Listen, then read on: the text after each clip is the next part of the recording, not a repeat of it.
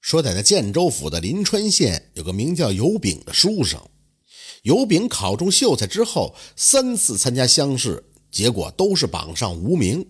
最后呢，在一个乡绅家中谋了个管账的差事。经过媒人撮合呢，尤炳娶了邻镇的女子如花为妻。小两口啊，日子过得是十分的清贫。如花呢，肤色黝黑，而且嗓门比较粗。可如花虽然其貌不扬，却是一个心灵手巧的女子。她做起女红，那是十分的精致。常常啊，有临街的妇女前来讨教。有一天呢，尤炳在家中喝茶，如花呢和邻居家的王婆在院中刺绣闲聊。那王婆平日里做些保媒拉纤的活，有时候呢也帮人家接生。正好这天闲来无事啊，就和如花讨教讨教刺绣的手艺。那王婆说：“我跟你说，咱们街上狗肉铺柴大郎的媳妇你知道不？”如花说道：“知道，柴大郎的媳妇不是姬月娘吗？咱们临川县谁不知道姬月娘是个大美人啊？前几天我去买肉，没见到姬月娘，听说她刚生完孩子，在家坐月子呢。”那王婆说：“前几天生的，还是我给她接生的呢。我跟你说个秘密啊，你猜怎么着？姬月娘那样一个大美人，下边左右竟然各长了两颗瘤，看上去跟这男的的物件一样。你说有意思不？那柴大郎身材魁梧，仪表堂堂，但是出生的孩子却四肢短小，皮肤黝黑。我想，是不是姬月娘背着柴大郎偷了野汉子了？”王婆滔滔不绝地说着，刚才还谈笑风生的如花脸色忽然一沉，对王婆说道：“这人家的隐晦之事，切不可如此传扬。至于偷奸养汉之事，关乎人家的名节性命，无凭无据的，不要乱说话。”王婆被如花一顿的呛呗，自己讨了个没趣儿。过了一会儿，也就离开了。正所谓啊，说者无心，听者有意。尤炳在屋中将两个人的对话听得真切。这尤炳早就眼馋姬月娘的美貌，有一次去狗肉铺买肉，只见姬月娘一个人在肉铺里边，就出言调戏，没想到被姬月娘是责骂了一番。自此，尤炳也还怀恨在心。就这么一天，尤炳和几个外地来的朋友在酒馆里喝酒，他酒后就口出狂言，说道：“我们临川县有个大美人姬月娘，那是我的情人，她的下边左右各长了两个瘤，不信的话。”你们见了他一问便知。前几天他还给我生了个儿子呢。尤炳没注意到的是，当时柴大郎正好也在酒馆喝酒。柴大郎脸色铁青的回到家中，当时姬月娘正在屋中照顾孩子。他看到床上的孩子四肢短小，皮肤黝黑，一点也不像自己。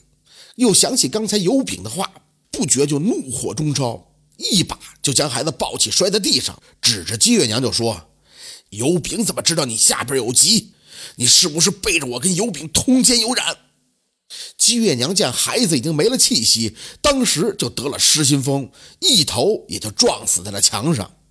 柴大郎见妻子、孩子都没了性命，此时血贯瞳仁，也是失去了理智，抄起来平日宰狗的屠刀，朝着酒馆就走去。尤炳呢，也刚从酒馆里出来，和柴大郎走了个对头。柴大郎大喝了一声：“奸夫，你的死期到了！”那油饼来不及躲闪，脖子当时就被柴大郎砍了一刀，瞬间死尸倒地。当时呢，正好有一队巡夜的兵丁路过，见发生了命案，绳捆索绑的把这柴大郎送到了县衙。到了县衙以后，酒劲儿已经过去了。得知妻子和孩子因为自己而死，心中是悔恨万分。可是世上哪有这后悔药啊？三个月之后，刑部批示就下来了。柴大郎因为杀人被枭首示众。如花从尤炳那几个朋友口中了解到当日的案发经过，她这才得知，原来是丈夫偷听到自己和王婆的对话，然后在酒桌上胡说八道，编造出和姬月娘的风月之事。不巧被那柴大郎听到，这才引来了杀身之祸。自己的丈夫因口无遮拦，惨遭毙命，那也是他自己的造化呀。此后，如花就回到了自己的娘家。三年以后，改嫁给了一个樵夫，夫妻俩呢十分的恩爱。到了第二年，如花又生下了一对双胞胎儿子。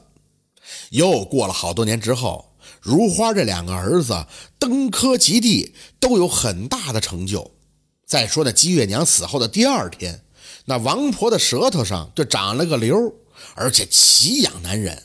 她忍不住把这舌头朝外拽，抓痒痒，最后把这舌头抓的是鲜血直流。没过几天，那王婆也就死在了家中。乡邻们闻见了臭味，进屋一看，只见王婆早已经气绝多时，死在了床上。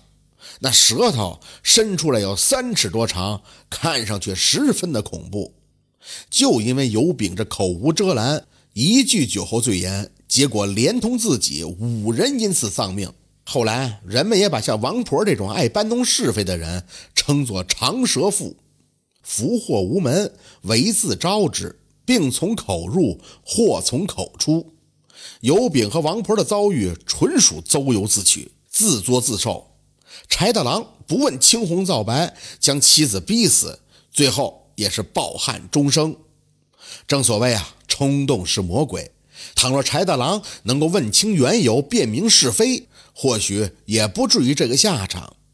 如花虽然其貌不扬，但是懂得分寸，心地善良，最后。也免遭祸端。这个故事告诉我们，平日为人处事应当注意谨言慎行，遇到事情也要理性面对，一时冲动后悔莫及呀。这就是长舌妇的故事。